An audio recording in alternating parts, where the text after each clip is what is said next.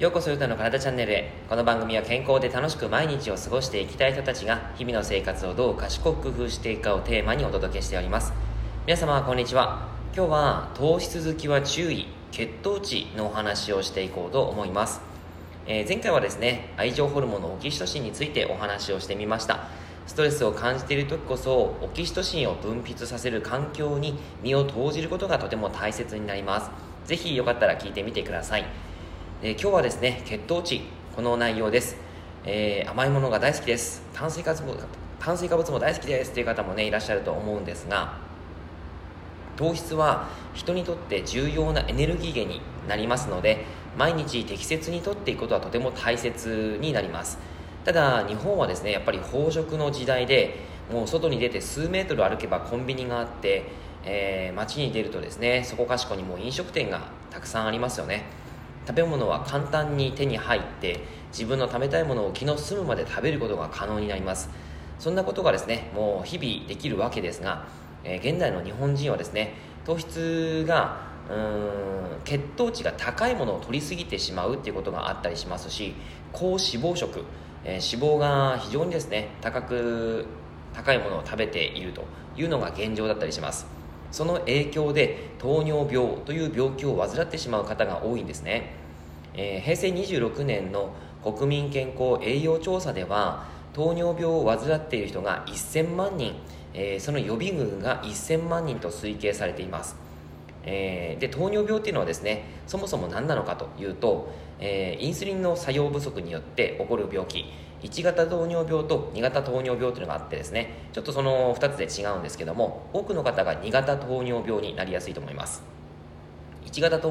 尿病は、えーまあ、遺伝的なものがありますね。はい。で食事によって腸から吸収されたブドウ糖は血液の中に入ります。そして、え、膵臓からインスリンというホルモンが出るんですね。そのインスリンが、えー、肝臓筋肉脂肪組織などの細胞にブドウ糖が入るための入場券のような役割を持っていて、えー、インスリンがないとブドウ糖が細胞の中に入ることができないんですね。でインスリンが正常に働くと血中のブドウ糖は速やかに細胞に取り込まれて、え筋肉を動かす脳を働かせるエネルギー源として使うことができる状態になるということです。インスリンの出方が悪くなって効き目が悪くなってくると血液中のブドウ糖が細胞の中に入ることができなくなって、えー、血液中のブドウ糖の濃度これを血糖値っていうんですけどもそれがいつも高い状態になります。このような状態が糖尿病になってくるというわけです。で糖尿病にかかるとどんな症状が出るかというと、えー、実はですね糖尿病の多くは自覚症状がほとんどないんですね。で症状がある場合っていうのは喉の渇き倦怠感体重が減少する、えー、尿の中の、えー、糖質が増加してしまうっていうことがあったりするんですけどもあんまりこう体に大きな影響はないと思われがちなんですが、えー、一番怖いのはやっぱり合併症です。合併症は高血糖の状態が続くと全身の血管が傷ついてさまざまな合併症が出てきます、えー長い時間をかけて血管をボロボロにしてしまう病気が糖尿病なんですね。そして細い血管の病気には、えー、腎臓の働きが悪くなる、えー、というのがあるんですけどもそれが糖尿病性腎症というものがあります。あとは目の中の血管が傷ついて視力が低下する糖尿病性網膜症、えー、手足のしびれや感覚が鈍くなるなどの症状が見られる糖尿病性神経障害。こういったものがあります。これらを糖尿病の三大合併症というふうに言います。で太い血管の病気には脳卒中とか心筋梗塞などがあります、えー、他にもですね肺炎や歯周病、えー、歯周病は、まあ、あの口の中なので、えーまあ、そのちゃんと口の中を清潔にしなければいけないということがあります。ちょっと余談なんですけども朝起きたらですね朝一で歯磨きをぜひしてください。え、朝一番最初に起きた時のですね口腔内は、えー、雑菌だらけなのでその状態で水を飲んだりすると、えー、もう消化管あのの胃とかですね腸の方に雑菌が、えそのままダイレクトに入ってしまいます。そうなると非常に良くないんですね。だから必ず朝一歯磨きをしていただくといいと思います。はい、えー、ちょっと余談でしたけども、はい。でえーと、皮膚炎も起こりやすくなります。あとは認知症とも関連があるということが分かってきているんですね。で糖尿病っていうのはやっぱりこんなにこう怖い合併症があるということを知っておいてください。で、えー、先ほど言っていた糖尿病の分類で1型糖尿病と、えー、2型糖尿病というのがあるんですが、えーと、遺伝子異常や薬剤感染症などによる糖尿病とか、えー、妊娠糖尿病こんなものにも分類されます。まあ、大体多くはやっぱり1型糖尿病と、えー、2型糖尿病になってくるんですが1型糖尿病はどんなものかっていうと大体発症する割合は5%約5%と言われてます。で、えー、発症年齢はでどちらかというと子供が多いんですね、えー、小児から思春期に多くて中高年でも認められます。でえっ、ー、とですね体型としては痩せ型から正常が多くて原因としては膵臓でインスリンを作る β 細胞という細胞が壊れてしまうのでインスリンが膵臓からほとんど出なくなって血糖値が高くなるということがあるんですね。で、えーと、多くは急激に症状が出現するというふうに言われています。こっちはですね家族歴が少ないですね、えー、こっちは遺伝子的な問題ではないというふうな形です。さっきちょっと遺伝子あの2型糖尿病の方で遺伝子の方があの関係するというふうな形で言われています。2型糖尿病は割合は約95%圧倒的に多いんですね。で発症年齢は40歳以上に多くて、えー、若年発症も増加してます。体型としては正常から肥満体型が多いです。原因として生活習慣や遺伝的な影響によってインスリンが効きにくくなってきます。で血糖値が高くなるということですね。そして症状の出方としては初期は無症状ですが進行するにつれて、えー、徐々に、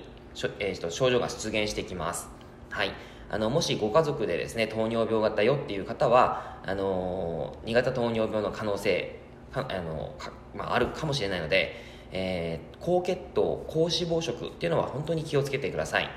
はい。まあ、結論から言うとですね、やっぱり食事と運動を見直すっていうことがとても大切になります。血糖値、えー、血糖値を上げてしまう食品、あの、GI 値っていうものがありますよね。えー、グリセミックインデックス指数っていうのがありますが、あの血中に体内にブドウ糖を取り込んだ時にその血糖値が上がる度合いを示していますがその血糖値をですねあの上がる度合いっていうのは GI 値は、えー、食品その食品を 50g 食べた時の血糖値の上がり方を見る指標になります。なのであの 50g 取られ取れないものもあったりします。例えば砂糖を 50g を取るの結構きついですよね。きついっていうか無理ですよね。はい。まあご飯であれば全然余裕なんですけども、まあ、そういった形で食品によって 50g 取り取れないものがあったりしますので結構ですねあの GI 値で血、まあ、その糖尿糖尿病じゃないですね、えー、血糖の度合いを見ていく血糖の安定を考えていくっていうのはなかなかちょっと、うん、現実的ではないところもあります。なので GL 値というものがあるんですね。GL 値はい。GL 値っていうのはグリセミックロードでも言って、えー、一般的な量の炭水化物を取った時の血糖値の上がり方を数値化したものです。GI 値では炭水化物が 50g だったものが、えー、GL 値では食品ごとに一般的にとっている量での数値なのでより実用的というふうに言えます。ネットで GL ネットで、えー、GL 値っていうものを調べていただくとえー、いろいろとですね、指標が出てきます。えー、例えば、その、いちご何グラムとかですね、えー、そんな形でであの血糖値の割合が出てくるんですけども、えー、このですね、GL 値を見て、その、血高血糖、高血糖にならないように、えー、調整していただくととてもいいんじゃないかなと思います。高 GL 値っていうものがあったりするんですね。はい。で、例えばですね、えっ、ー、と、白米であれば、GI 値が75、えー、GL 値が41という形になります。20以上が高 GL 値になってきますので、まあ、白米はちょっと高いんですけども、えー、例えば人参。人参って GI 値が高いんですね。えー、80あります。しかし GL 値を見ていただくと6なんですね。なので低 GL 値になります。これどういうことかっていうと、えー、GI 値は 50g を食べる炭水、えー、糖質としてですね、えー、50g を取るという形なので、人参は 50g を糖質を取るためには、えー、糖質量が1本 7g なんですね。なので、何本ですかね。7本ぐらいその1食で食べなければいけないとそれ現実的ではないですよねはいなのでその糖質を取るんであれば